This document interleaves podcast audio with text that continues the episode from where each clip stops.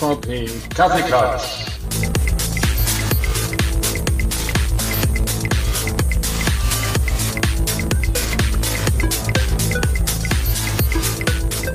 So, herzlich willkommen zur neuen Folge des MVP Kaffeeklatsches. Natürlich in der 2.0 Variante über Teams mit Bild und Ton. Äh, das heißt, auch heute seht ihr uns und wir haben einen neuen, wunderbaren, spannenden Gast. Aber als erstes äh, begrüße ich meinen Co-Host äh, Hans Brender heute in Schwarz-Weiß äh, jeglicher Kommentare am Anfang lassen wir es jetzt, äh, sondern wir werden das gleich klären, warum er in Schwarz-Weiß ist. Er ist nicht in der, also eine vorweg, er ist nicht in der Zeit zurückgereist, sondern wir haben ihn schon da. Äh, was das aber auf sich hat, klären wir später. Und neben dem wunderbaren Hans äh, begrüße ich natürlich Peter Döring. Den habt ihr wahrscheinlich auch schon erkannt im Bild. Äh, also herzlich willkommen, Peter zum MVP Kaffeeklatsch. Es ist das erste Mal, dass du bei uns bist. Ich bin Danke für die Einladung. Überrascht, dass wir das nicht schon vorher gemacht haben. Also wir freuen uns sehr. Wir haben einen Freitagabend bei dieser Aufnahme. Und äh, ich würde dir jetzt einfach sofort mal das Wort übergeben. Stell dich doch mal vor, was machst du, wer bist du und äh, was ist das eigentlich für ein tolles Hintergrundbild, das du da hast? Ja, fangen wir mit dem Hintergrundbild an. Vielleicht weiß man, dass ich aus Bamberg in Franken komme. Und äh, Bamberg ist Welterbe. Und eine, ein Bestandteil dieses Welterbes, das sieht man hier hinter mir. Ich fahre mal kurz zur Seite. Das ist das alte Rathaus in Bamberg. Das ist jetzt ähm, von hier ein paar Minuten zu Fuß entfernt und eines der ähm, Objekte, das auf jeder Postkarte äh, von Franken zu sehen ist. Ja, Habe ich mal jetzt, nachdem jetzt im Teams äh, die äh, eigenen Hintergründe offiziell ausgerollt sind, habe ich gleich mal getestet und das ist mir da als erstes eingefallen. Zu meiner Person, ich bin ähm, Office Apps and Services MVP, vorher Access seit 2004. Oh, ja. das heißt, äh, du bist einer der längsten Träger des MVP-Abzeichens überhaupt weltweit? Oder? Es gibt, äh, es gibt in, in Deutschland oder in Dach gibt es ein paar, die sind länger dabei, mhm. zum Beispiel Michael Greth, mit dem, haben wir, mhm. mit dem haben wir vorher schon gesprochen, und Karl Donaubauer, der dürfte der längste sein in Europa. Mhm. Der ist äh, seit 1998 dabei. Wahnsinn. Das ja. heißt, du hast eigentlich alles miterlebt. Das Programm, die Auf und Ab. Sehr viel. Die, die verschiedenen ja. Ringe und Urkunden und Farben und Logos. jetzt, jetzt rollt er direkt aus dem Bild. Oh, da, da, ist es. Oh, oh, guck, wow. guck, du musst ein bisschen mehr vor dein Gesicht halten. Ja, weil sonst ist genau. die. Ja. Da steht wow, da 25 und noch einen oben drauf. Wahnsinn. Das ist ja Wahnsinn. Du, kriegt man da eigentlich irgendwann neun? also, also, ich, ich mache so, dass ich sie dann unten wegnehme. Achso, und ich wollte gerade sagen, das passt doch schon gar nicht. Ja. Anders geht's nicht, ja. ja. ja, Wahnsinn. Also, äh, du bist, wir haben jetzt schon so ein bisschen rausgehört, du bist eigentlich der Access-Spezialist. Weil Office Apps und Service ist ja so ein Bundle. Wir sind ja jetzt quasi mhm. drei aus der Kategorie hier. Wir haben alle drei unterschiedliche Schwerpunkte. Ähm, du machst Access und Access-Datenbanken. Oder? So okay. Also Access ähm, ist eigentlich eine Entwicklungsumgebung. Mhm. Ähm, Access ist eine sehr beliebte Entwicklungsumgebung und äh, hat einen Vorteil, der gleichzeitig ein Nachteil ist. Der Vorteil ist, es hat eine Desktop-Datenbank im Paket drin. Und der Nachteil ist, Access wird meistens auf diese Desktop-Datenbank reduziert und das gibt dann landläufig den schlechten Ruf, den Access hat, als vielleicht zu klein, zu langsam, nicht sicher genug und so weiter. Ich kann dir versichern, es gibt keinen Access-Entwickler in der Welt oder sagen wir mal keinen Access-Entwickler, der professionell arbeitet, der nicht mit SQL Server oder Azure als Backend arbeitet. Mhm. also das ist das der ist Standard. Das ist ja Standard, okay. Ja. Gibt es, und äh, das haben wir im Vorgespräch, also wir kennen uns ja auch schon ein bisschen länger. Ich äh, weiß das noch, Rundgänge durch Seattle oh, ja. und bei den MVP Summits, die es leider nicht mehr gibt. Äh, ich habe da immer direkt so eine Anschlussfrage. Äh, ich habe mal so Gerüchte gehört, dass Access in dem Funktionsumfang in den neueren Versionen sogar abgenommen hat. In der Entwicklung. Stimmt das oder mhm. hast du quasi eine Access-Version, mit der du am liebsten arbeitest? Äh, wir hatten auch schon mal die Excel-Jungs gefragt und Mädels, die das haben, ja, äh, Excel 2010 ist unsere Standardanwendung, weil da einfach für uns das am besten passt. Ja, also da sprichst du einen wunden Punkt an. okay. Es gab, oh, ja, es gab äh, 2010 äh, die letzte, war die letzte Version, die eine Vollversion war mit aller Funktionalität. Danach wurden äh, schrittweise Funktionen rausgenommen und zwar massiv in 2013. Da wurde zum Beispiel die äh, Benutzerverwaltung äh, wurde rausgenommen, die ähm, Data, ähm, wie hieß das? Ähm, man konnte mit Outlook ein Formular verschicken. Der Empfänger, der hat das Formular beantwortet und die Antwort, die wurde direkt in eine Access-Datenbank eingelesen. Cool. Von Outlook direkt. Das war ein Feature, das haben, das haben zwei, drei Leute auf der Welt benutzt. Ich war einer davon. Und da hat ein, ein, Kunde von mir, ein, internationaler Kunde aus Belgien, der hat ähm, europaweit seine Rund, Rundfragen mitgemacht. Mhm. Da ging es immer detailliert zu und da musste man, also war, war ganz einfach per E-Mail einfach Fragen beantworten und er musste nur zu Hause sitzen und warten äh, und sich die Datenbankstatistik anschauen, um zu sehen, was los ist in Europa. Hm, also, also ganz, ganz toll. Outlook plus Forms. Also genau. Outlook ja, ja, ja, eintragen und du hast genau. alle Ergebnisse in ganz einer genau. Datenbank in Excel. Und Backend Datenbank. Mhm. Ja. Also das sind so äh, Sachen, die sind in 2013 entfernt worden. Mhm. Und eines, was, was äh, vielen äh, großen Anwendern wehtat, das war das ADP, das äh, Access Data Project. Das war nichts weiter als ein Frontend für einen SQL Server, ADO-basierend und man konnte damit ähm, auch Objekte am SQL Server direkt bearbeiten. Mhm. Ja, auch das wurde entfernt. Ähm, es gibt jetzt eine neue ähm, neues Tätigkeitsfeld für Access-Spezialisten. Das ist ADP nach ACDB konvertieren. Oh, okay. Irgendwann bin ich mal ausgestiegen. Also das ist vor meiner Zeit gewesen. ja. Also ist eigentlich die Version Access 2010 ist die, ist die Vollversion, könnte man ja. sagen, ja, was Funktionalität angeht. Wir haben dann 2016 eine tolle neue Sachen dazu bekommen, mhm. äh, den Link Table Manager, der endlich einer ist. Der mhm. kann also, der kann viel, der kann, der kann gruppieren nach verschiedenen Backends. Du kannst ja in, in Access gleichzeitig ähm, auf SQL, auf Oracle, auf Azure, auf Excel, in der Textdatei und so weiter arbeiten. Das geht alles gleichzeitig, kannst du in einem Formular theoretisch. Ähm, also das, was, was Graph heutzutage mhm. macht, mhm. das kannst du mit, äh, mit Access im Desktop-Bereich auch. Also im, im Grunde genommen, ihr macht das schon seit Jahren. Ja, und, schon, äh, schon immer, ja. Und, und wir sind quasi die Glücklichen, die jetzt, jetzt auch dürfen. Und eigentlich hätten wir es auch schon tun können, aber es war einfach nicht so bekannt. Also ist Access ja. so das Produkt, was ähm, eigentlich sehr mächtig ist, was aber keiner benutzt oder keiner, nicht so viele kennen. Dass es also so es benutzen oder? viele, aber okay. viele kratzen an der Oberfläche, also nutzen mhm. vielleicht 10, 10 äh, Prozent vom Funktionsumfang. Also man, wenn man äh, richtig äh, die an, also ich hatte einen, einen Kunden, der hatte 50 verschiedene Anwendungen. Uh. Alle auf Access Backends. Da habe ich, ein, habe ich zwei Jahre gebraucht bei dem, um die nach SQL Server zu migrieren.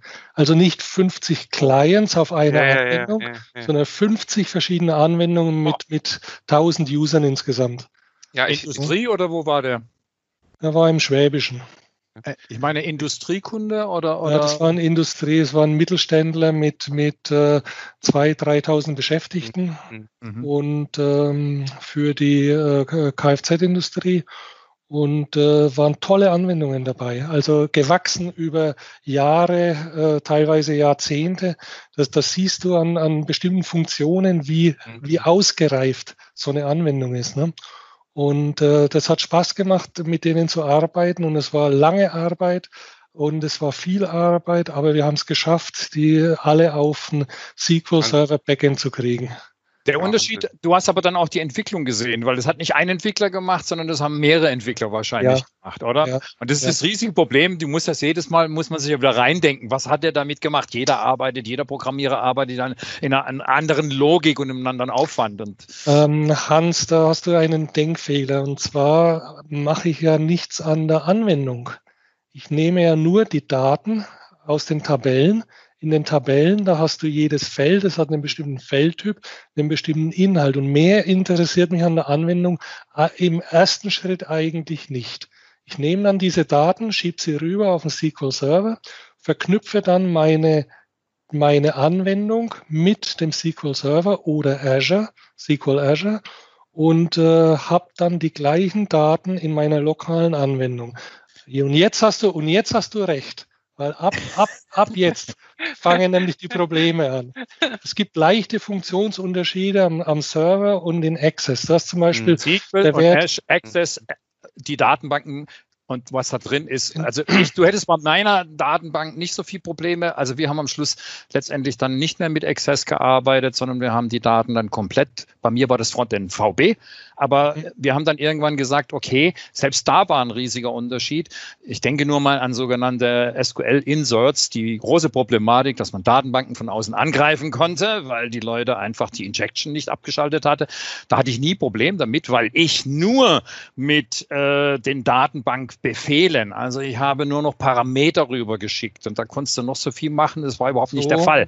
Diese so Logik aber ist es ja, ja, ja, so macht man das. Hat man in der Vergangenheit schon, wenn man Performance Performance haben wollte, richtig gemacht.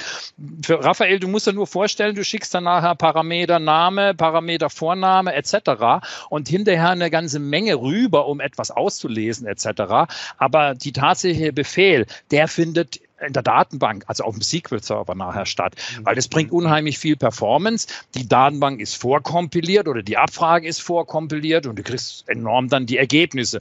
Du musstest dir nur Gedanken machen, okay, wenn einer nicht viel eingibt, dann kommen da unheimlich viele Daten zurück. Wo begrenze ich das Ganze etc. Und äh, trotzdem SQL-Server und die, die Syntax ja, wenn du die Tabellen, Tabellen dürften das wenigste Problem gewesen sein. Da kennt man nach der fünften oder sechsten die Schwachstellen und weiß, wo man etwas ändern muss, etc. Aber von der Logik her, wie der seine Abfragen gestaltet hat, denn die musste es ja zum Teil dann auch ein bisschen anpassen. Mhm, mhm. Also der wesentliche Unterschied ist zum Beispiel True False. Access speichert True als minus eins und SQL Server als eins. Hm, okay, ja, das heißt, wenn ja. man wenn man jetzt in seinem Code abfragt, ist der Wert gleich minus eins, dann hat man verloren. Ja, man muss immer, man muss immer darauf achten, wenn man in gemischten Umgebungen arbeitet, immer ungleich null abzufragen. Mhm. Ne?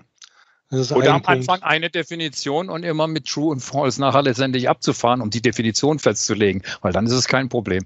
Aber das machen die meisten. Ja, wenn man, wenn man gemischte Umgebungen hat, mhm. dann, dann sollte man es einheitlich machen. Mhm.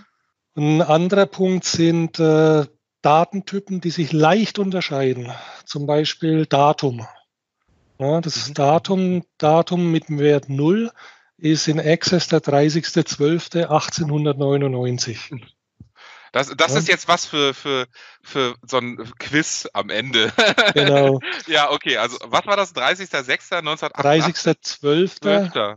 30.12.1899. Das heißt, der erste, okay. erste 1900 hat den Datumswert 2. Ja? Aber, aber in Access kann das Datum negativ werden. Das heißt, es kann, ja. das, das früheste mögliche Datum in Access ist der erste erste im Jahr 100 nach Christus. Also der 31.12.99 ist nicht möglich. Das ist der erste, erste im Jahr 100. Am SQL Server, das Feld Datum, also das Feld Date, ja, ja. das hat äh, das erste Datum den 1. Januar 1753. 1753. Spielt normalerweise für eine kaufmännische Anwendung keine Rolle, es sei denn, man hat sich vertippt und hat statt 20, statt 2020 hat man 202 beim Datum eingegeben. Dann hat man ein in Access gültiges Datum und im hm. SQL Server kriegt man einen Fehler bei der Migration. Ja Wahnsinn. Ja. Wahnsinn. Äh, aber diese, diese Problematik, ja, die gab es ja dann nicht. Also äh, könnt, könnt, ihr euch noch an diese Millennium-Geschichte denken, wo alle dachten, Absolut. wir haben 2000 und jetzt äh, geht die Welt unter, weil alle Rechner hören auf, alle Autos hören auf zu fahren. Ja. Gab es da auch was in Access? Oder? Ja, nein, in Access gab es damals nichts, weil, weil, weil Access gibt es ja. seit dem Jahr 1993, ist es auf dem Markt. Hm. Und es hatte von Anfang an ein richtiges Datum. Das heißt, das Datum war immer schon vierstellig. Ja. Das, was du, was du meinst und was damals noch viel äh, in der Wirtschaft. Programmierer, richtig. Ja, also es gab ja Zeiten vor Datenbanken. Es gab Zeiten, wo, wo, wo Festplattenkapazität noch kostbar war. Mhm. Da hat ja. man überall gespart. Da hat man immer, immer, da hat man das Jahr nur zweistellig gespart, äh, gespeichert. Mhm. Das heißt, äh, man musste äh, wenn man, man wusste ganz klar, 1980, wenn da 80 steht, dann ist das das Jahr 1980. Und wenn ja. man tatsächlich mal ein Jahrzehnt oder ein Jahrhundert gebraucht hat, dann hat man das im Programmcode dazugeschrieben. Mm, ja. ja, okay. Ist, ja. So lief das damals. Ne? Und es lief auch noch so kurz vom Jahr 2000. Tja, das waren Zeiten. Aber wir leben ja heute noch und. Oh äh, ja. Sind, die sind Gott sei Dank vorbei, diese Zeiten. Die Zeiten sind vorbei. Ja. Ja, Wer weiß, in welcher Firmenanwendung das noch läuft. Und da wird einfach glaube, weitergearbeitet, nicht? Ich meine, glaube, das Jahr 2000, das hat da, das war ja. eine, eine Rostkur fürs Land oder für die Welt. Ja. Okay. Ich erinnere mich noch, dass ein Satellit ausgefallen ist am 1. Januar 2000. Okay. Ja, waren also wenige, wenige spektakuläre Fehler, aber einer davon war ein ausgefallenes Satellit. Und das ist teuer. Das ist ja, die haben sie haben es wieder hingekriegt. Die mussten nicht hochfahren. Ja. Ah, kam die letzte Woche übrigens der Film ja. mit, mit äh, den drei alten Herren äh, des Films. Ah, genau. Ja, sicher. Space Cowboys. Drei alte Herren. Richtig. ja, äh, aber, aber Space und drei alte Herren und Cowboys ist eigentlich eine tolle Idee, äh, eine tolle Sache. Äh, Peter, du hattest mal auf irgendeinem MVP-Treffen und Co. erzählt, äh, es gibt so ungewöhnliche Orte, wo eigentlich Access-Datenbanken existieren. Oh ja. Ich ja, weiß, ich weiß natürlich nicht, ob wir hier unter Ach, NDA stehen. ob wir das überhaupt erzählen. es ist Hans tatsächlich das rein. es ist tatsächlich so. Es war, wir hatten, ja. ähm, wie gesagt, seit 1993 gibt es äh, Access und, 19, und 2018 zum Zeitpunkt des MVP Summit gab es eine Feier, wo 25 Jahre Access gefeiert wurde und da waren vom ersten Team an alle dort, die noch am Leben waren, noch irgendwie äh, Zeit gefunden haben ja. und, und noch, also und auch vom aktuellen Team waren Leute da. Ne? Und da war es so, war ein schöner Abend, da waren zwischendrin immer, immer Quizfragen. Mhm. Mhm. Und eine dieser Quizfragen war, wo ähm, wird denn Access überall an, an, an welchen prominenten Stellen wird Access verwendet? Ne? Und dann kam heraus, dass der dass der Uniformierte, der dem US-Präsidenten mit dem Köfferchen hinterherläuft, wo die, wo die Abschusscodes für die Mittelstreckenraketen drin sind, der hat da drin einen Rechner, auf dem läuft eine Access-Datenbank und da stehen die Codes drin. Ja, Irgendeine also, Software muss es ja geben. es kam ja auch, wenn man heute die Raumschiffe, wenn man nachher Teslas Raumschiff letztendlich sieht, dann auch so, ne? mit Touch-Bedienung, ja. da gesagt hat, oder 95 Upper Teams, so nach dem Motto, ja, die haben keine Schalter mehr gehabt, ganz wenige, absolut reduziert, es ist so aufgeräumt, habe ich noch nie ein Raumschiff als solches gesehen. Ja. Und jetzt merken wir einfach, was für Schritte das genommen hat. Ja, in der Zeit, äh, früher musste man das halt alles noch letztendlich verkabeln und ich weiß das sind die alten nicht. Zeiten. Ich weiß allerdings nicht, welche Access-Version das ist. 93. Du kannst ja mal eine Anfrage an Donald schicken. Das ist ja kein Problem, Donald. Äh, ja, am besten. Der wird sie dann noch Ja, das soll, das soll mit dem Köfferchen ein bisschen Abstand halten am besten. Oder eine Bibel mitnehmen noch. Oder, oder ja. drauflegen auf die Tastatur.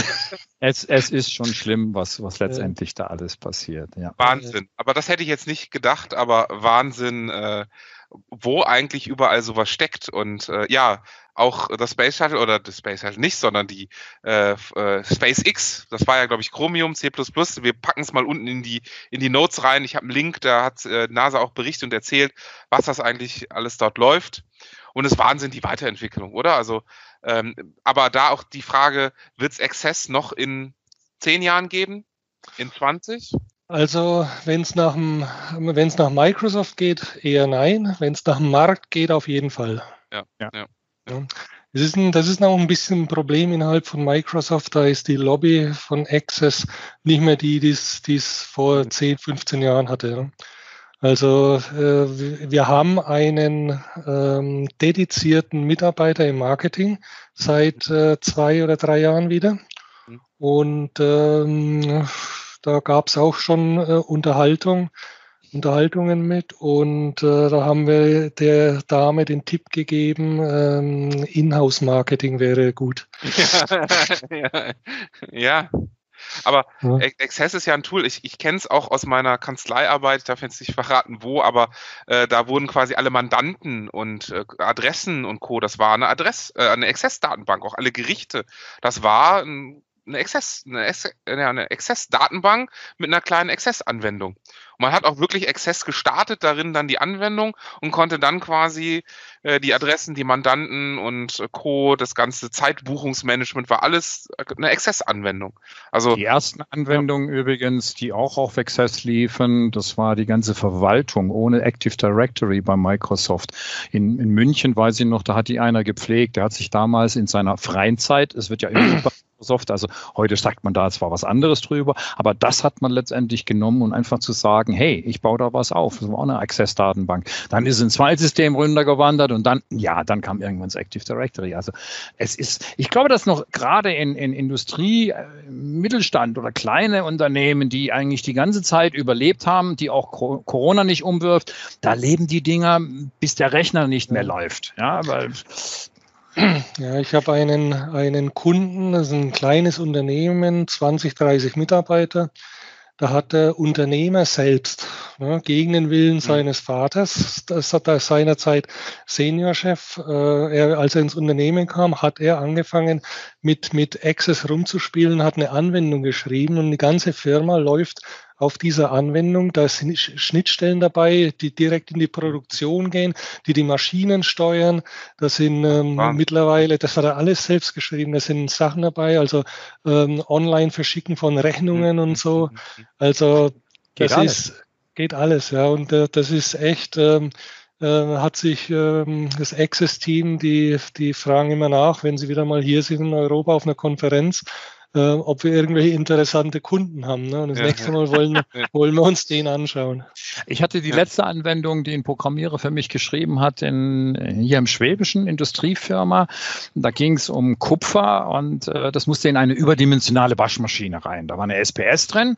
Das heißt, du hast vorne die Kiste drauf. Da gab es drei oder vier verschiedene oder fünf Programme, keine Ahnung, äh, von, von Waschvorgängen, um, um dieses Kupfer zu reinigen. Und hinterher gab es ein, eine Art Schachbrett, großes Feld, wo ich glaube fünf, die Kisten nachher in, in, in fünf verschiedenen Höhen, also fünf Stapel nach übereinander auch noch angeordnet werden konnten. Und da wurden die zwischengelagert. Also du hast eine SBS gehabt, vorne wurde was reingeschoben, hinten wurde was rausgenommen, äh, das wurde verschoben und irgendjemand kam dann wieder mit dem neuen Abholzettel, der hat dann gesagt, ich brauche die Charge 4711 und dann ist der Kran hin und hat dann erstmal umsortiert, weil die natürlich vielleicht irgendwo unten drunter war und wieder raus. Wir haben das Ding abgeliefert, die haben uns, und deshalb darf ich die Firma wirklich nicht nennen, die haben uns genervt wie die Weltmeister bis zur Abnahme. Das riesige Problem, damals gab es noch keine gescheiten, wie sage ich denn, SPS oder zahlbare SPS-Komponenten des Transfers von einem Windows-Rechner in die SPS-Welt. Ja? Das heißt, wir mussten Teile natürlich übermitteln, damit es gespeichert ist. Übrigens in einer Access-Datenbank. Ja? Frontend war damals VB. Und äh, ich habe mich da rausgehalten, aber der hat also auch meinem Programmierer, der wirklich sehr gut war, hat der IT-Leiter, ähm, die ja alles übrigens in SharePoint schon damals on-premise abgelegt hat. Die wussten genau, wo welche Disketten zu welcher Maschine und so weiter waren. Also da waren sie sehr fortschrittlich. Aber an der Maschine mit allen Abnahmen. Er hat irgendwann gesagt, jetzt wohnen wir bei Zimmern, da sagt er bis da und dahin. Ja, da wollten sie eigentlich schon weiter. Ja, ich hatte Probleme gehabt bei der Anbindung, dies und jenes. Ja, da müssen sie halt jetzt Überstunden machen. Er hat gesagt, wissen Sie, müssen, tue ich gar nicht. Ich muss mal vielleicht sterben, aber nicht heute. Ja, hat gesagt, so, und jetzt mache ich Feierabend und gehe. Der wollte normalerweise es noch fertig machen, aber der, das war so eine Eigenheit von ihm. Die Sache wurde abgenommen. Wir hatten extra eine Schnittstelle letztendlich den Leuten gebaut, dass man auch die Daten sichern konnte. Ja, weil du kennst noch an den alten Access-Datenbanken, wenn du immer nur wieder was reinschaufelst, du musst ab und zu auch mal die Datenbank reorganisieren. Sonst wird sie etwas größer.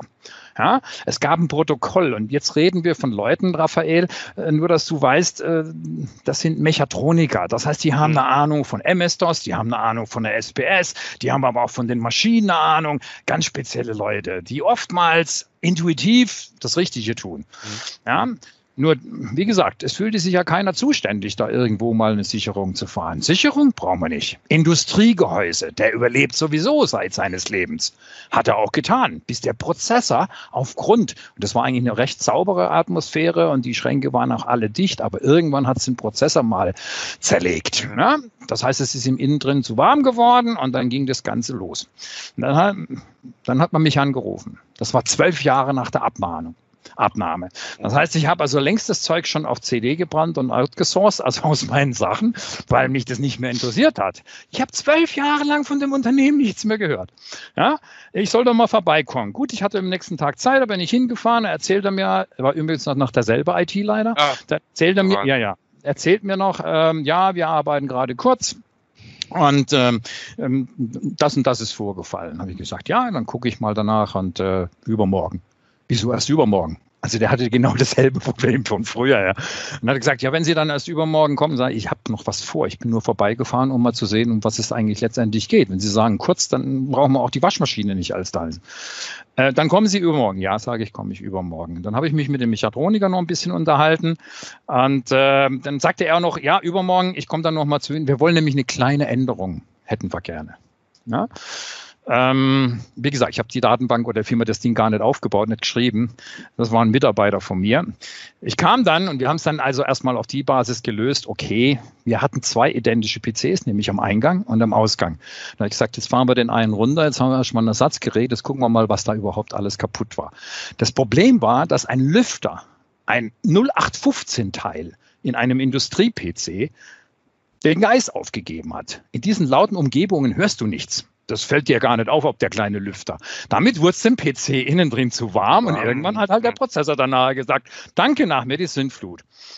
Also wir haben das Ding zerlegt und haben erstmal geguckt, wie wir an die Daten rankommen, weil es wurde dann entschieden, keinen Industrie-PC mehr aufzubauen, sondern ein Ersatzgerät hingestellt, ganz normaler Tower oder was das irgendwann war. Da habe ich gesagt, okay, man, wir können die Daten schon retten. Ja? Jetzt müssen wir erstmal das Zeug rausholen.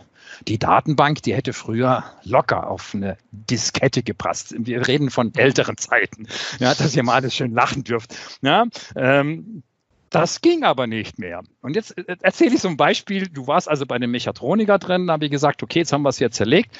Sie können das Ding auch wieder in Gang kriegen. Dann müssen Sie halt mal jetzt gucken bei eBay und Co ob dieser Prozessor auf diesem Wege noch zu finden ist. Weil kaufen konntest du schon lange nicht mehr.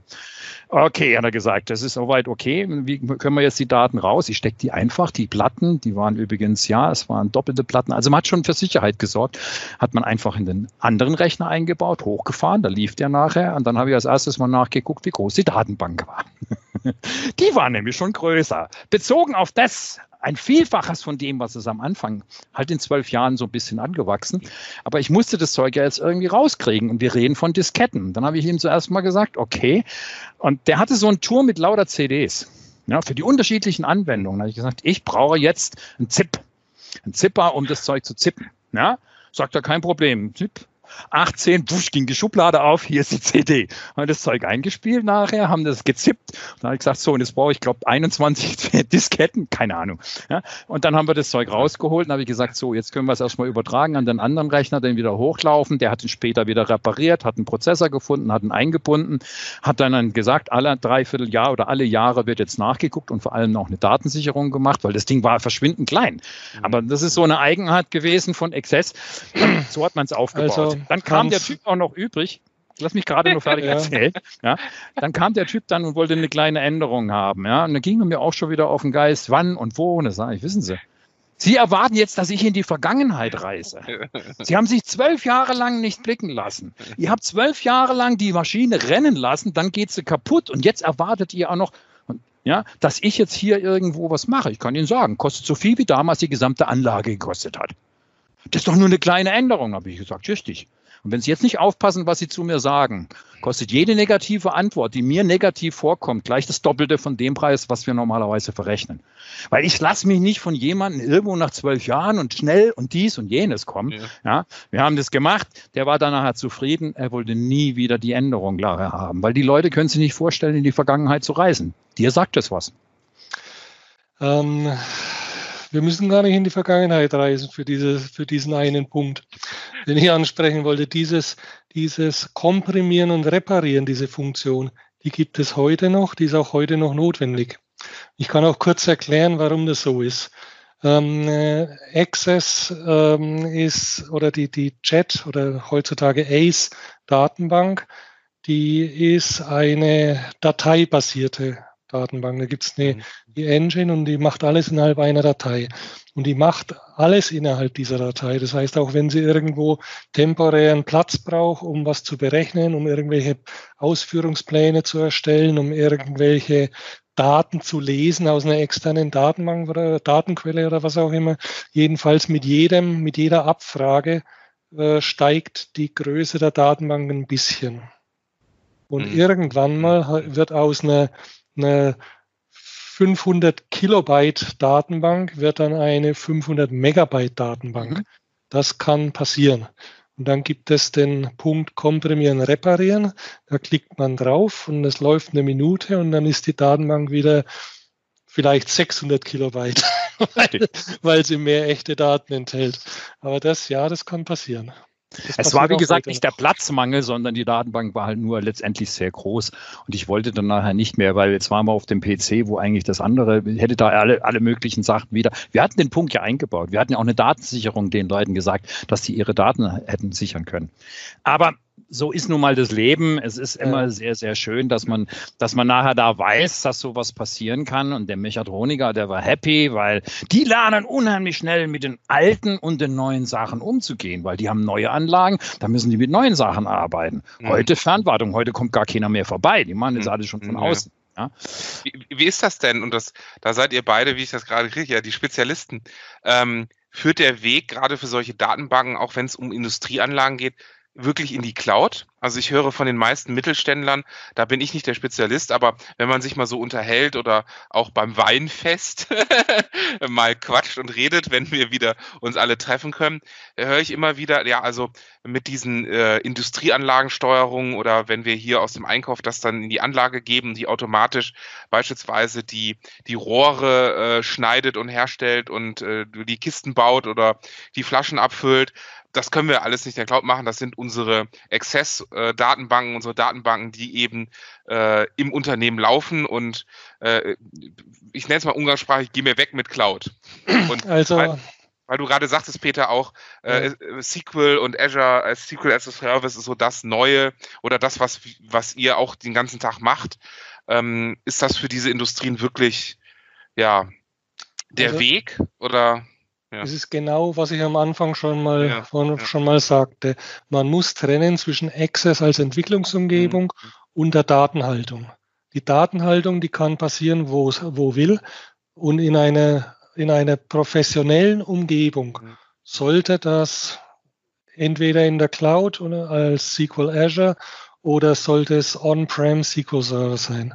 Mhm. Es sollte jedenfalls, wenn ich, wenn ich jetzt ein, ein Unternehmen habe, das auf eine, auf einer kritischen Anwendung aufbaut. Die darf ruhig in Access sein, aber die Daten, die sollte man dann tunlichst äh, in einer Umgebung haben, die ähm, äh, automatisches Backup mhm. mit, mit Benutzern, die online sind, eine Recovery unterstützt, ähm, eine Benutzerverwaltung unterstützt äh, über Active Directory, wie auch immer. Also alles, was von, einer, von, einer, von einem RDBMS heutzutage erwartet wird. Ne, das sollte, ja, ja. sollte da sein. Access ist an der Stelle, das ist für, für die Desktop-Datenbank ist es okay.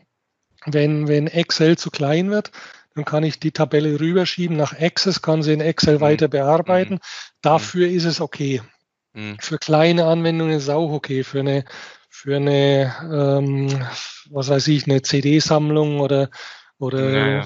Buch, äh, Bücherei, äh, Bibliotheksverwaltung und so weiter, da ist das in Ordnung. Aber wenn es in die Industrie geht, da würde ich dann schon also es ist ein, es ist ein Wachstumspfad. Es gibt äh, Access wächst von klein bis von ganz klein bis ganz mhm. groß.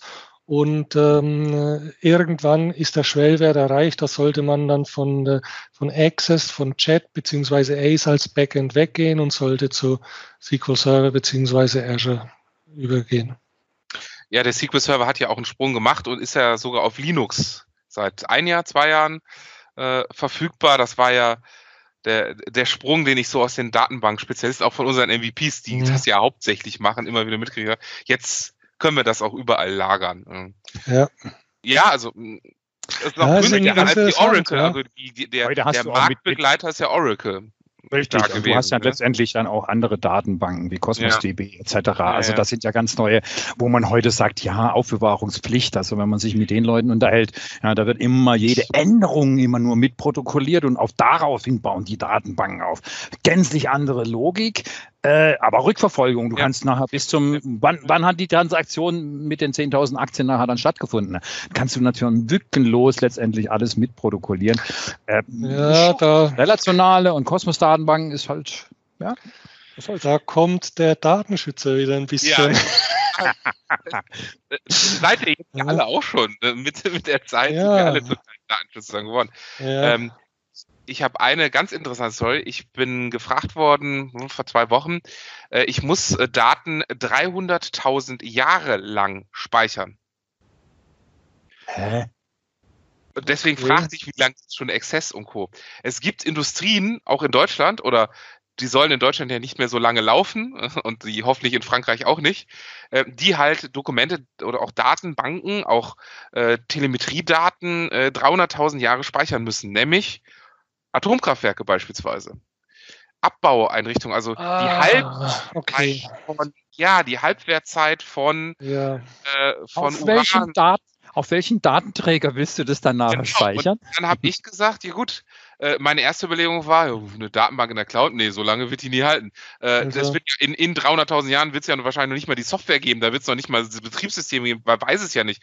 Wir haben es immer schön migriert werden. Genau, ich habe entweder immer schön migriert oder wirklich eine virtuelle Maschine, einen virtuellen Server bauen und dort die Software mit rein, also die Testsoftware, also, alles mit rein, um es irgendwie zu lagern. Oder also das ist ja ein reelles Problem, das ja auch einige wahrscheinlich schon gelöst haben, aber das ja, ja auch gerade im, im, im, Markt ja auch da ist. Also. also aus heutiger Sicht kann ich dir sagen, das Datum geht aktuell vierstellig bis zum 31.12.9999 und ich rechne fest damit, dass ich bis dahin schon in Rente bin. Ja, ja, ja, ja das, das, werden wir auch alle das, nicht mehr erleben.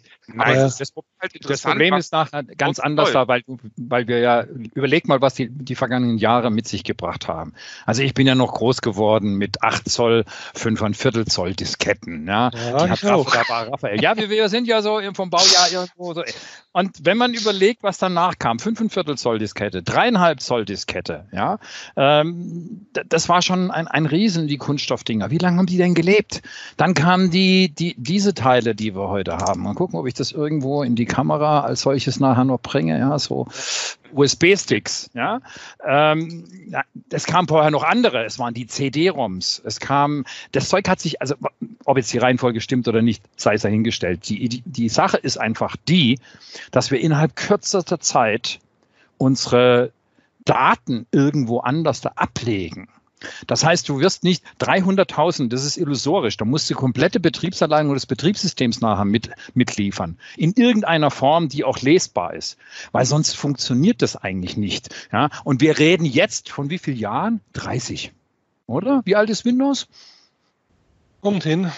Ja, so irgendwo. Und ja. da haben wir schon so viel erlebt. Ja, Festplatten, Speicherkapazitäten. Heute arbeiten wir in SSD. Ja, was wird danach kommen? Und wenn ich mir überlege, wir haben es ja auf der, auf der Ignite gesehen, ja, auf ein Stück Glas ist ein kompletter Film abgelegt worden. Also es sind, es sind genau diese Möglichkeiten, dass man sagen kann, wir können eine ganze Menge machen, aber das muss von Generation zu Generation weitergetragen werden. Ja. Das ist ein lebenslanges Projekt, wo man immer wieder sagen muss, du kannst virtuelle Maschinen haben für diesen Zeitraum, du kannst auch die Daten irgendwo ablegen, in welcher Form auch immer. Wenn sie konvertiert werden, muss es immer wieder mitgenommen werden. Und das können nur die Menschen, die in diesem Zeitrahmen leben. Und wir reden jetzt von einer Generation, es ist die nächste Generation. Was mich dazu bringt, was machst du eigentlich privat? Da haben ja. wir noch gar nicht gefragt. Ich meine, wir müssen nicht über Ja, ist richtig. Was, was meinst du mit privat? Naja, bist du verheiratet? Genau. Ja, wie groß ja, ist dein ja. Harem? Ja, wie groß ist dein Harem? Was ist dein Lieblingssport? In Bamberg wahrscheinlich nicht so schwierig, aber Also- trotzdem. Also ich kann zu meiner, zu meiner Ehe, da kann ich eine Anekdote erzählen. Ich habe meine Frau im Flieger kennengelernt, auf dem Flug von Zürich nach Budapest. Sie ist gebürtig aus Budapest und äh, wir haben uns kennengelernt und ähm, gefühlte zwei Wochen später waren wir verlobt, gefühlte drei Monate später verheiratet und das ist jetzt 29 Jahre her. Gut, bei mir exakt 39 auf dem heutigen Tag. Okay.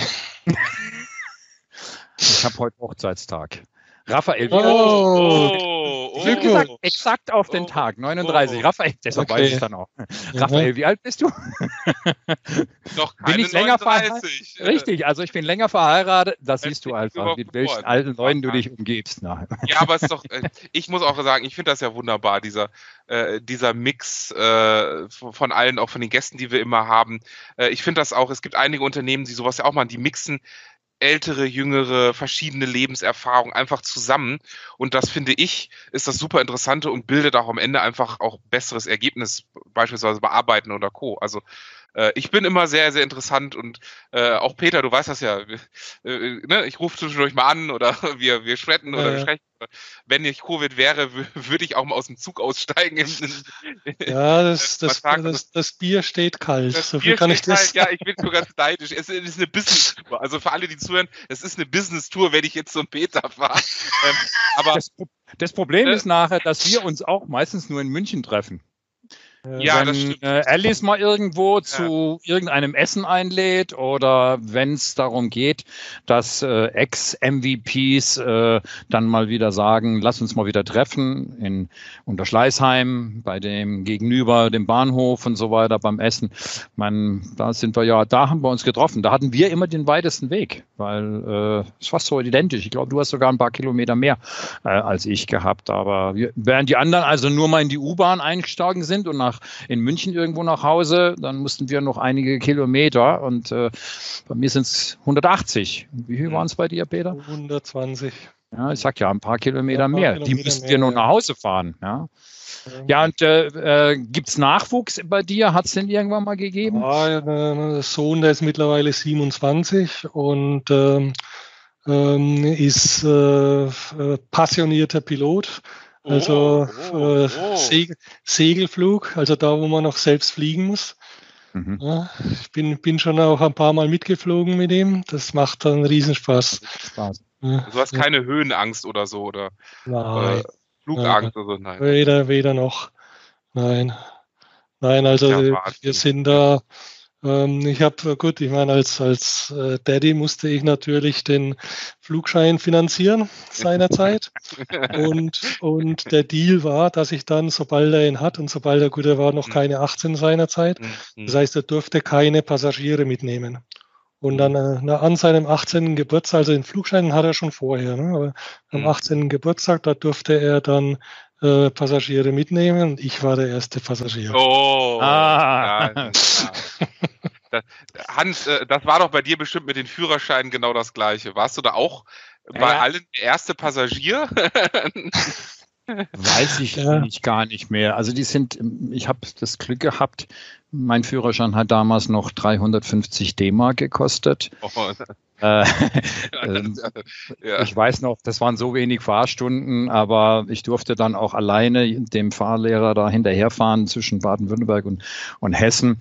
Da liegen so zwei Autobahnen, da durfte ich also jemanden überführen, weil er hatte dann zwei Autos und er hat gesagt, das hörst du jetzt mal. Äh, also das war dann am Ende. Und das waren nur andere Zeiten. Ja, Ja, der, der alte graue Lappen, der Dreier, der, der schon sehr viel dazu gebracht hat. Das waren andere Zeiten. Heute musst du dich mit wesentlich mehr. Damals konntest du nur ins Auto reingucken. Jetzt sind wir wieder im Altertum. Aber Hast du ein Hobby? Deine Ja. Fragen sind heute und ja, hast du ein Hobby? Aber super, los, äh, Peter. Äh, was habe ich für Hobbys? Also äh, Beruf und Hobbys bei mir äh, ziemlich ähnlich. Äh, ich habe außerdem, ähm, ich bin passionierter Fußballfan. Uh, Ich bin ähm, Musikfan, also ich bin auf äh, sämtlichen, äh, sämtlichen Rockbands, die mir gefallen haben, bin ich hinterhergereist teilweise. Also ich habe so wenig wie möglich ausgelassen. Ja. du bist auch fast in jedem PGI-Call drin, Ja. egal welches Ja. Thema das ist. Peter kannst du immer suchen. Peter ist immer Nee, dabei. das ist, ja, aber das ist, das ist ja, das ist ja eine, eine Weiterbildung, die nichts kostet. Richtig. PGI-Calls, das sind Telefonate für MVPs mit Personen der Produktgruppen aus den verschiedenen Bereichen. Ja, aber du, du hast da Leute, da kannst du Fragen stellen. Ja, ja, Das ja. ist ja, das ist echt Wahnsinn. Das ist also äh, Aber- und Sport, äh, Bamberg und Sport verbindet man mit welcher Sportart? Mit Basketball natürlich. Basketball natürlich. Ja, also Bamberg war, ähm, sagen wir mal, bis vor drei, vier Jahren äh, Serienmeister. Ja, wir hatten, glaube ich, äh, in den letzten 15 Jahren waren wir achtmal Meister, davon dreimal Double-Gewinner und so weiter.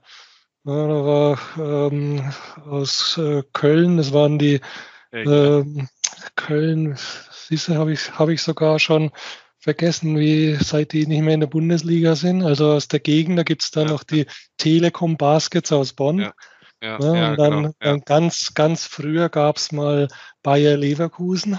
Die waren auch mal Serienmeister. Oh, da muss ich mal nachfragen. Das wusste ich gar nicht. Okay. Ja, Und wer heute? Die Bayern München, oder? Da haben die nicht Basketball angefangen, so vor vier, fünf Jahren, mit viel Ja. Geld und äh, Ja, in den Markt reinzugehen. das ist ein bisschen länger her als Ja, vier, fünf ja, Jahre. Aber ja, die haben angefangen. Das war auch, da war auch der damalige äh, Bamberg-Manager, der war Mhm. mit dem Uli Hoeneß seinerzeit Präsident und äh, Mentor der Basketballer. Mhm, mhm. ähm, waren da schwer am Überzeugen. Und äh, das ist machen die Bayern, weil der Name allein, der bringt schon volle Stadien. Ne? Okay. Und Basketball ist in Deutschland eine Randsportart, ist nicht wie in der NBA, wurde, wurde jeden Tag oder auch in Griechenland oder Türkei, das sind in, oder, oder äh, Serbien, Kroatien, da sind die Stadien voll. Ne? Wenn da, wenn da irgendwelche Basketballspiele sind, dann kommen die und da spielen auch die besten, die besten Basketballer. Ne?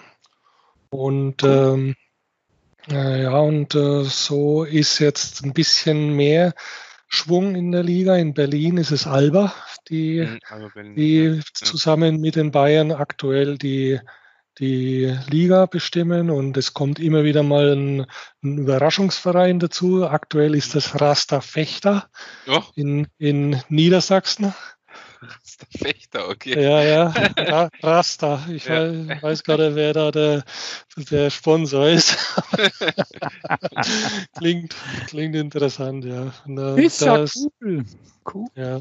Also, Also, also Basketball ha- hat noch was und es ist die Empfehlung, geht zu den Basketballspielen.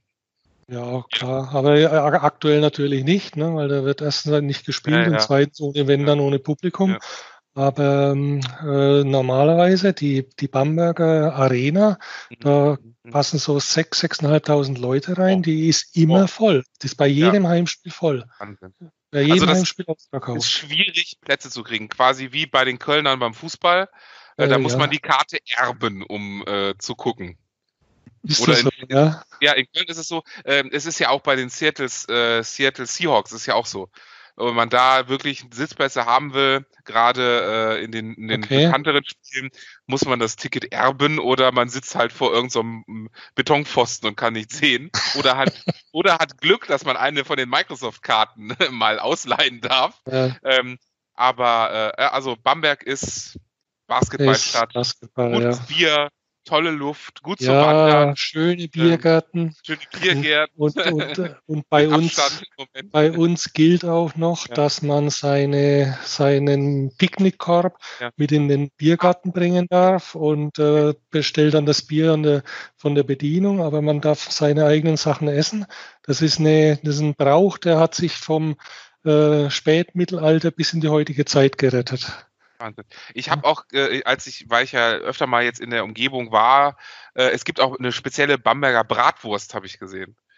Äh, Ja, die ist etwas größer, sehr also lecker. Also größer als die Nürnberger. Also so eine typische Bamberger gibt's nie. Also Ja. wir haben die, die Ja. Coburger. Das okay. ist in der Nähe. Das sind diese kräftigen, äh, dicken, die sehr würzig sind und Ja, grob. Ja, ja, Ähm, dann haben wir die Nürnberger, das sind die kleinen. Ne?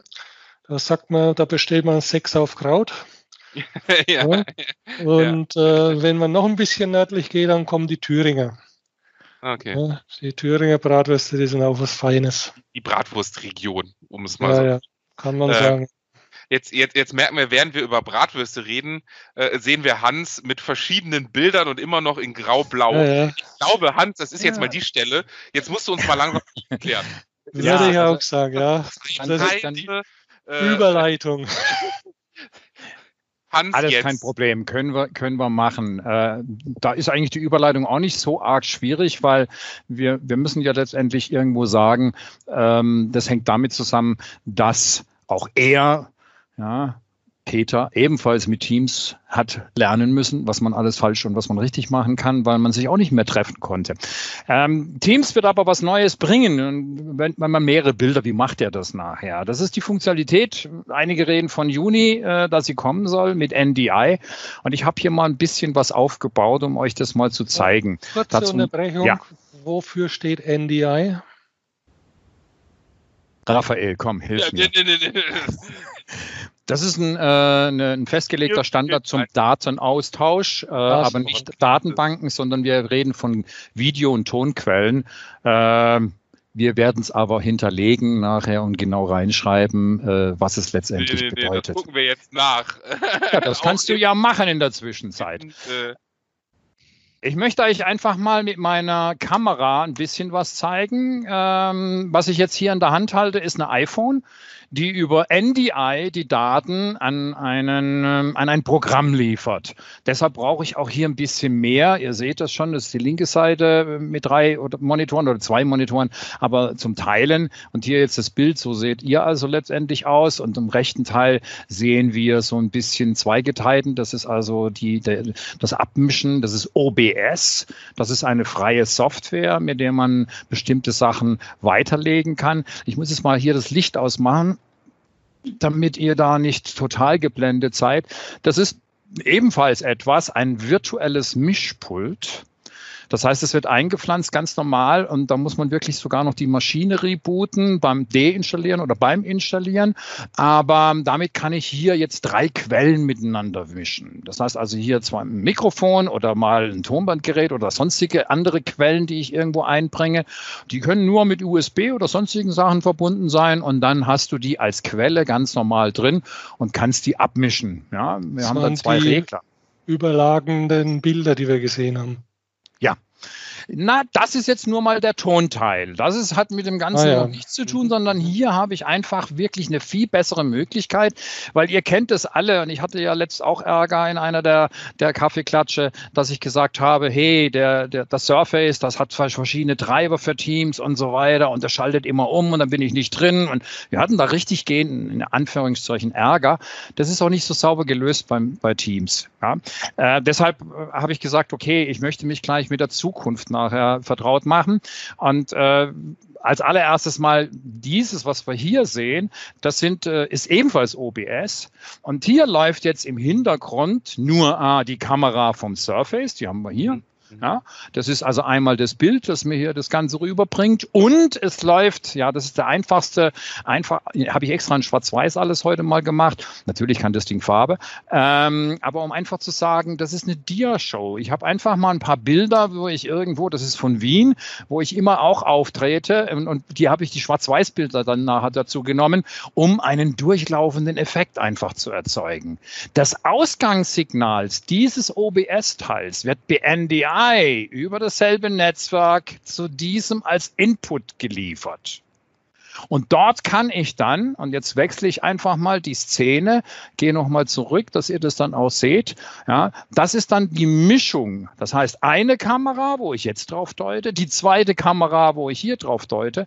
Und ich habe auch noch hier das leidige Problem mit zwei Kameras, dass ein Delay existiert. Nicht jetzt von der Soundseite her, weil da nimmt man ein Mikrofon. Aber das bedeutet, dass man das alles zusammenmischt. Das Ausgangssignal dieses Videoteils läuft dann wiederum Jetzt schalte ich wieder zurück. Da gibt es also eine Taste, wo man letztendlich draufklicken kann. Hier kann man weich überblenden. Hier kann man unten Szenen hinterlegen. Und das Ausgangssignal dient als Eingangssignal von Teams. Mhm. Jetzt haben wir ja von euch beiden ebenfalls eigentlich ein Ton- und ein Bildsignal, das in Teams dargestellt wird. Und das wird später, so wie weiß ich heute schon, ja, das wird später letztendlich separat ebenfalls zur Verfügung stehen. Das heißt, das kann ich dann auch hier wieder durch das Mischpult mit den fertigen Szenen zum Beispiel nachher durchlaufen lassen. Und das ist das Schöne. Und so ist dann also das komplette Equipment. Das heißt, du bist dann nicht bloß ähm, im, im Mikrofon, die Kamera, da ist eine NDX-Software drauf, NDI-Software, Entschuldigung, ja, von einem Hersteller, der hat es gebaut. Das ist eine ganz normale normale Kamera. Ich kann mir auch selber nachher filmen, aber da ist keine Verbindung, sondern ebenfalls im WLAN ja, verbindet der sich und dient hier unten dann als Quelle. Da seht ihr die verschiedenen Sources. Da steht, was, ob man das lesen kann. Müsste ich mal ein bisschen ja, näher ran. Doch, das kann man lesen. Näher, jetzt kann man es ja, lesen. Also da ganz oben steht Microsoft Livecam. Das ist die Kamera, wo ihr mich vorhin immer gesehen habt. Ja, dann habe ich hier Source, NDI Source. Ja, das ist jetzt als Quelle. Da kannst du mehrere haben, aber eine Quelle ist jetzt gerade der andere Rechner und so weiter. Du kannst Zugriffe haben, äh, so, ein, so ein Videospiel, dass da immer einer durchläuft, die mal oben. Das ist mhm. die Voransicht, ähnlich wie in Live-Events ja, dass du eine Voransicht hast und das ist das Bild, das dann nach draußen geht. Was natürlich jetzt, wenn ich mich dann nachher filme, natürlich dann so aussieht, ist klar, da kommt das Bild in Bild. Und das bietet dir die Möglichkeit, in der, auf dem zweiten Teil hier unten über Szenen einfach umzuschalten. Wir müssen es ein bisschen wegheben, ihr müsst nicht lesen können, wenn ich hier unten auf Szene 3, dann siehst du sofort, dann hat er ein ganz anderes Bild. Szene 3 ist nämlich hier nur die iPhone-Kamera. Deshalb sieht die, mhm. wird hier oben dann nachher auch, die zeigt jetzt genau auf das Bild, dass ihr ihr letztendlich dann auch im Ausgangskanal habt. Aber so kann man natürlich verschiedene Sachen mischen. Ja, und wenn ich jetzt hier mal eine Transaktion habe, dann habt ihr einfach mal so ein Bild. Das ist jetzt nur das eine. Man kann hier unheimlich viele Szenen vorher ablegen. Ganze Präsentationen, kleine Videos. Das heißt also, das ist wirklich so eine Sache, wo man später ja zum Produzent wird. Mischpult haben wir. Wir haben Video, und äh, leider ist das Ding nicht so, dass man sagen kann, okay, es kostet kein Geld, aber jede Menge Zeit, das Ding zu beherrschen. Mhm. Das hat dann auch Art mhm. Templates, du kannst verschiedene Sachen ablegen. Es ist nichts für die schnelle Stunde. Der einzige Unterschied ist, wenn man sich darauf einigt, irgendwelche Templates zu sagen, wir machen etwas, nicht unbedingt den Kaffeeklatsch. Mhm. Da sehen wir ja ein bisschen anders aus. Wenn wir sowas dann machen, und ich kann jetzt auch mal hier noch umschalten, damit man da sieht, was man da alles machen kann. Ich kann auch mal mich selber nachher da reinnehmen, Kamera das Bild wechseln. Und jetzt seht ihr mich also, jetzt rede ich dann in die Kamera vom iPhone, die dann, Moment, ich muss erst das Sehen wir noch nicht. Also jetzt, Aber jetzt. Ah, jetzt. Ja, wenn ja, ich jetzt, jetzt umgeschaltet haben, ohne das ja. anzupassen, einfach ist natürlich die Kamera, ist dann eine andere Kamera. Das funktioniert alles. Du hast diese ganzen Möglichkeiten, musst dir aber dann echt ein Manuskript schreiben. Ja, das ist einfach, das ist wie wenn wir demnächst da die englische Version mit den fünf Mädels machen, da musst du ein Skript schreiben, weil da kannst du nicht einfach drauf los das funktioniert nicht mehr. Und äh, du musst auch ein bisschen Zeit mitbringen, die ganzen Einstellungen zu spielen. Ja, Schwarz-Weiß hört sich so einfach an, aber so eine Überblendung, das machen die mit Filter. Das ist eine andere Technik. Da muss man sich erstmal einarbeiten. Da ist so ein Mischpult, wie wir es hier haben. Ja, man kann es ja auch mal umdrehen. Da muss ich nicht erst wieder umschalten. Das kann man natürlich alles machen geht alles. Aber das man muss sich erst dann einlesen. gewesen, das Mischpult. Nein, das Mischpult, das ist eine andere, ein anderen Hersteller. Äh, das, das Schöne ist immer, dass die Leute, ähm, geh mal wieder zurück, mach dann mal wieder mich ganz normal rein. Wir müssen nicht alles über den sagen, dass wir hier die Szene haben und dann sieht man mich auch ein bisschen mehr. Und ich zeige euch jetzt nochmal, wie man jetzt den Filter zum Beispiel von, von dieser Kamera, jetzt gehen wir mal auf die richtige Szene. Da sind wir eigentlich irgendwo drin. So, und jetzt kann ich mal versuchen, hier den Filter dieser normalen Kamera auszuschalten, dass wir also sagen, das ist Korrektur äh, auf Schwarz-Weiß und dann seht ihr, bin ich dann ah. auch allen möglichen Farben da. Er hat alles Farbe. einzeln, ja. Rot, also, das rot. ist einfach rot, ja, ein bisschen zu viel rot, deshalb habe ich ja auch so, eine, so einen Scheinwerfer und dann ah. sieht die Sache doch ganz anders aus. Ja, also das ist genau der Hintergrund. Die Kameras, das können ältere Sachen sein, das ist gar nicht immer das Problem, weil die lassen sich alle anpassen. Ich wusste gar nicht, dass, dass unsere Kamera im Surface wahnsinnige Dinge kann. Da kannst du zoomen, da kannst du, wenn die richtige Software dabei ist. Ja.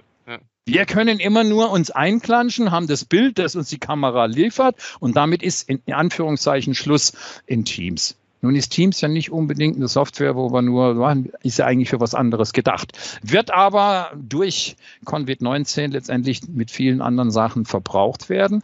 Und äh, es ist einfach toll, wie viele Leute sich in letzter Zeit mit diesen Sachen beschäftigen. Und das ist das Schöne an dem, dass man nicht sagen muss, hey, du kannst etwas machen und man muss, du hast ein halbes Fernsehstudio. Und das ist so ein bisschen, du wirst also mehr reden müssen, Raphael, wenn wir dann irgendwas zusammen produzieren, weil es erfordert schon Konzentration, voriger Aufwand vorher. Aber ob ich jetzt das in Teams nach außen gebe oder ob ich sage, ich nehme als Streaming Facebook, äh, YouTube, mhm. was auch immer, ist vollkommen egal. Das heißt, dann ist das live, so wie wir es haben, mit den 15, 20 Sekunden unter Umständen Verzögerung. Aber sowas kann man nach draußen bringen und dann hast du eine fertige Produktion. Und wenn du gleichzeitig aufzeichnest, hast du es dann nachher für die Leute, dann, wie wir es jetzt derzeit machen, dann machen wir jetzt noch ein bisschen Aufwand, weil da fehlen halt, wie gesagt, noch diese Features, dass je jeder Videokanal eigens nachher dann auch wieder verarbeitet werden kann. Hm. Das heißt aber, im Grunde genommen ist das ja schon eine Fernsehproduktion. Also, ja, ja. Also, also nicht eigentlich, sondern es geht genau in diese Richtung.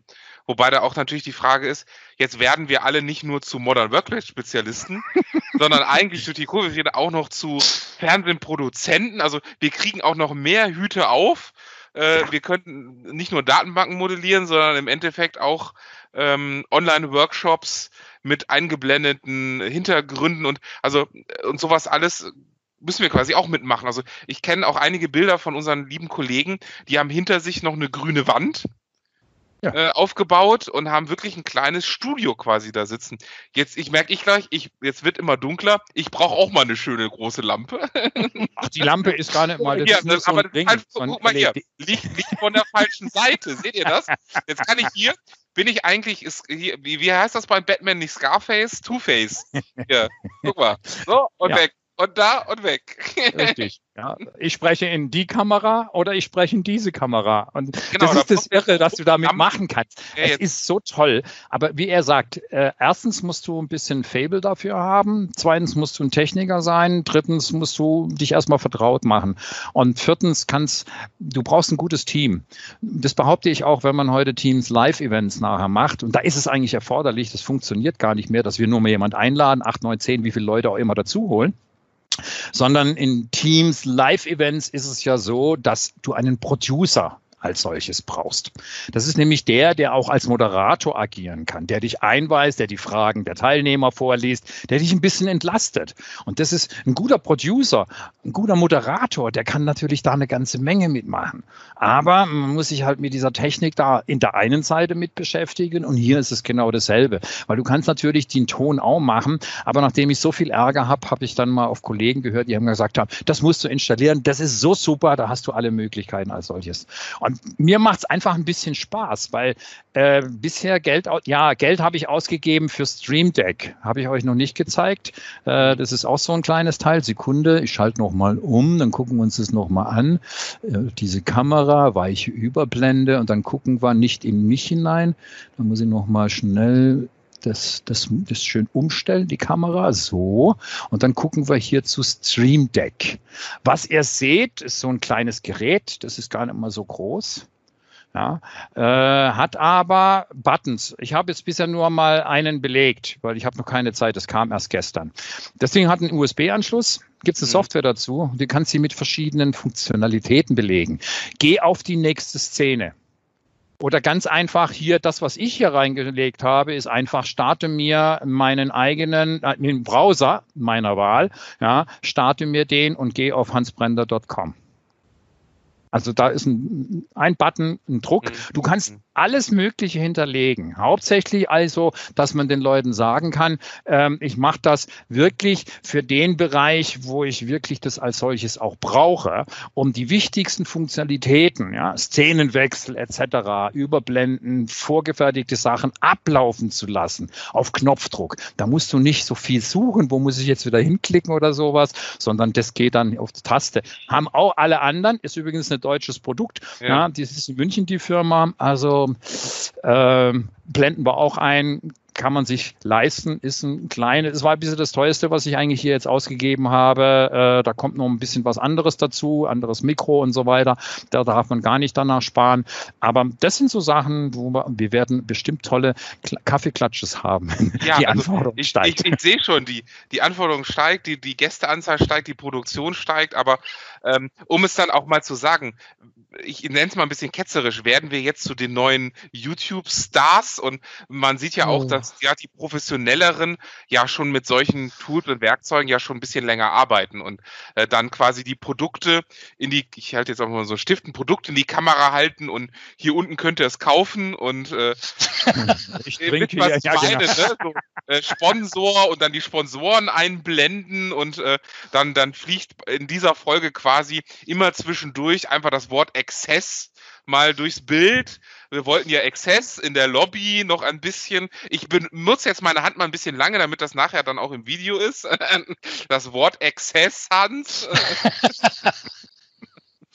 Ähm, ich weiß schon, es wird dann von links nach rechts über deine Hand fliegen. Äh, ich habe vorhin, äh, bevor wir angefangen haben, ähm, habe ich mich mit, mit Peter unterhalten und ich hatte heute ein Video von Michael Greb bzw. Gernot hat es uns zur Verfügung gestellt. Das war ganz toll. Äh, da ging es um einfach eine Gruppe, die das erste Mal auch mit, mit, mit Teams oder einer ähnlichen Software zusammengetan hat, aber die noch mit dem neuen, ah, da ist jemand, die war noch sehr klasse gemacht. Auf jeden Fall haben die dieses, die Übergabe die wir mit drei Leuten auch auf die Reihe bringen. Aber mit acht oder neun geht das nicht mehr. Da muss man sich ein paar Regeln. Was haben wir in Teams integriert? Das Handzeichen. Ja, schön. Aber die haben das live gespielt. Die haben nämlich gesagt, ja, hier ist ein Stein und ich gebe dir den Stein, Raphael. Ja, ich gehe jetzt einfach und gebe ihn nach unten einfach weg und du nimmst ihn von oben wieder runter und holst ihn von oben. Und die hatten dann einen Stein in der Hand. Und das war der Rede, der, der Redestab. Solange die den Stein hatten, durften sie reden. Dann haben sie ihnen einfach gesagt, so, und jetzt geht der Stein dann nachher weiter an Peter, etc. Und das fand ich so toll, weil das einfach die, die, die Kultur ein bisschen aufgeht. Du hast die Klappe zu halten, in Anführungszeichen. Ähm, oder aber man nimmt diese Regeln und wenn man da sagt, okay, ihr braucht alle einen Stein, dann funktioniert es glänzend, weil das ist einmal geprobt, dann hast du keine Probleme mehr. Und äh, in der Software war das einfach so, dass du gucken musstest, wo waren die Leute da angeordnet und beim Neunerfeld ist es relativ einfach, dass man das schön durchreichen konnte. Ja, also es kommen Möglichkeiten. Ich glaube, Was uns alle drei auszeichnet, dass wir uns auch über den Tellerrand unseres Spezialgebiets in irgendeiner Weise beschäftigen. Es macht Spaß, einfach mit dieser Technik umzugehen. Was wir früher halt gemacht haben, das waren hier Bits gezählt. Äh, heute produzieren wir komplette Sachen, ohne jetzt äh, äh, Tausende von Euros äh, aufzuwerten. Und wenn ihr mal ins Fernsehen, egal in welchen Sender, reinguckt, ja, die viele Sachen, was früher eigentlich, oh, der Ton ist nicht so astrein, wenn sie irgendwo was einspielen. Die Leute sitzen zu Hause, die sind angebunden, genau wie wir. Okay, vielleicht haben wir vielleicht ein bisschen mehr, aber sie sind angebunden und da spielt es keine Rolle, wenn der Ton mal hakt. Was soll das Ganze? Die Qualität ist erstaunlich und das funktioniert einfach. Ja, es sind spannende Zeiten.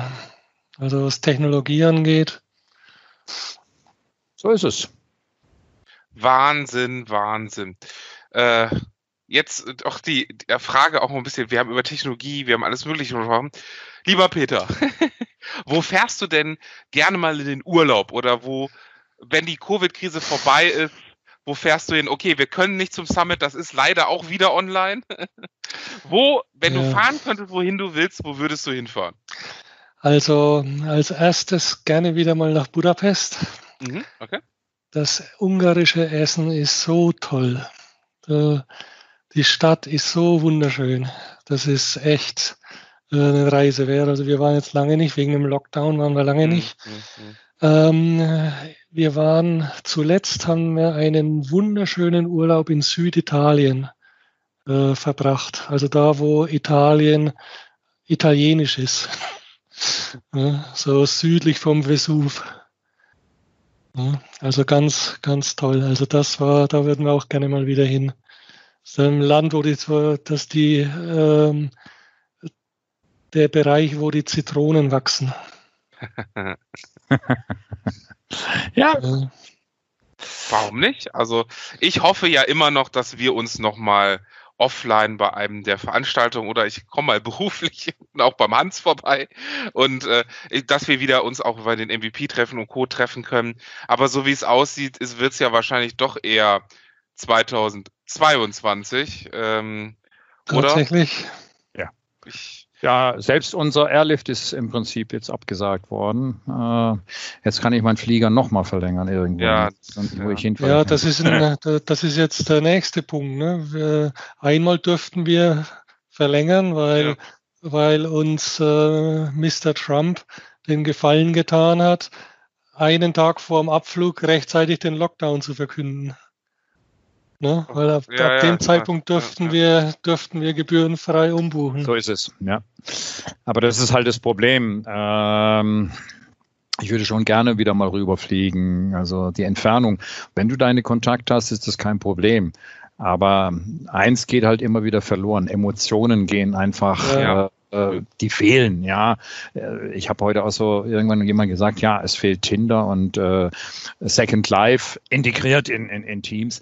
Also man merkt ein, ja, Äh, die Leute versuchen das mit Barcamps, mit virtuellen Geschichten. Und ich habe da so meine eigene Vorstellung, dass du alle Teilnehmer in deiner Netzwerkpause, wo du sagst, ich habe keinen Track, einfach in so einen Raum reingehst. Aber da siehst du dann viele Punkte. Und wenn du das ein bisschen vergrößerst mit einfachen Tasten, für jeden erkennbar, dass du dich zu einer Gruppe dazu bewegst und aus diesen Namen oder erstmal dann Initialien wären, wie wir es ja auch schon kennen, und dann irgendwann auch den Namen, wenn du drüber fährst. Und äh, es war doch in der Vergangenheit so, wenn man sich für irgendjemand interessiert hat, ob jetzt weltweit irgendwo oder aber in Deutschland, man hat erstmal nach den Leuten geguckt. Ja, wer ist denn das? Ich kann mich nur erinnern, dass, dass, dass ich da auch im Speakerraum, frag mich nicht, wie viele Veranstaltungen, irgendwo saß und dann kam dann nachher, oh, hier kommt Seth Matthews und, und alle Köpfe haben sich umgedreht. Den Namen, das war, war, ja, war mal bei Microsoft und ist heute im CUD in England und das ist auch eine, in Anführungszeichen, Stimmungskanone, weil der kann unheimlich viel Spaß nachher machen.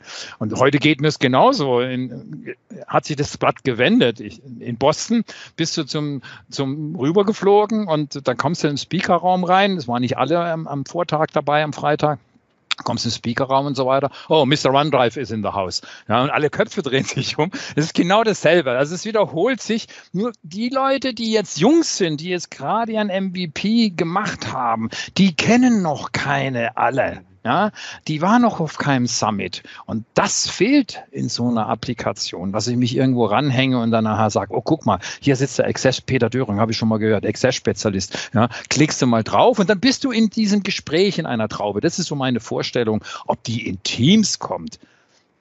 Aber Teams hat alles, was wir eigentlich brauchen. Da fehlen noch ein paar Kleinigkeiten und dann können wir sowas auch irgendwann haben. 3D-Teams, dann gibt es noch so ein Duftspray von unten, ja. ein Ventilator von rechts. Das wird dann auch noch mit dem Elegator. Ja, mit dem vor, Vorsicht, mit den, Vorsicht mit den Gerüchen.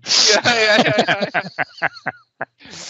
Wie lange sitzt ihr schon im Homeoffice, ohne einmal im Bad vorbeigegangen zu sein? ja, ja, ja. Wahnsinn, Wahnsinn. Ähm, leider ist die Uhrzeit und ich will gar nicht der Spielverderber sein, aber nee. wir haben die Stunde bestimmt schon drüber, also wenn ich so auf die Uhr schaue. Äh, es ist das der Vorteil über Teams, wir werden nicht mehr aus dem Café geschmissen. Nee. Aber, ja, aber mein, mein, ähm, mein, Glas ist schon alle. Ich meine, es tut ja. mir schrecklich leid aber äh, die Damen schmeißen uns raus. Nein, Spaß beiseite. ähm, wir wollen es auch nicht überlenken. Also ich würde, würde auf alle Fälle sagen, Peter, wir machen das definitiv nochmal. Äh, es hat mich extrem gefreut, dass du da bist, dass du auch etwas über Bamberg erzählt hast, dass wir einen Einblick hatten, ähm, was dich so der täglich beschäftigt. Und äh, ja, ich fand es wieder eine wunderbare, tolle Folge. Muss mich bei dir und mit vollem Herzen bedanken. Das war richtig, richtig toll, dass du da warst. Und wie du merkst, wir hätten jetzt auch noch drei Stunden weiterreden können. Äh, aber irgendwann bricht hier auch die Teamsaufnahme dann ab, weil wir die Limits erreichen. Und ähm, wir wollen natürlich auch den Zuschauern dann äh, vielleicht den, irgendwann machen wir mal, Hans, ganz mhm. spontan, irgendwann machen wir mal so eine Kinofolge mit mehreren Gästen hintereinander. Aber das ist jetzt mal so eine spontane Idee. Wenn unsere Produktionsset steht, äh, gucken wir mal, ob wir eine, eine Kinoversion des MVP Kaffeeklatsch machen. Peter, dann kriegst du eine Einladung genau, also 19 Uhr und du bist dann nachher um 19.30 Uhr bist du für 10 Minuten mit dabei. Genau, genau, genau. Und dann bist du eingeblendet und dann äh, jeder mit so, einem, mit so einem Fähnchen aus seiner Stadt, wo er herkommt. ja, ja, wollen wir mal sehen. Ja, mal. Also, vielen Dank. Ja, ich bedanke mich für die Einladung und schönes Wochenende. Es war uns eine Ehre. Tschüss. Macht's gut. Tschüss. Ciao.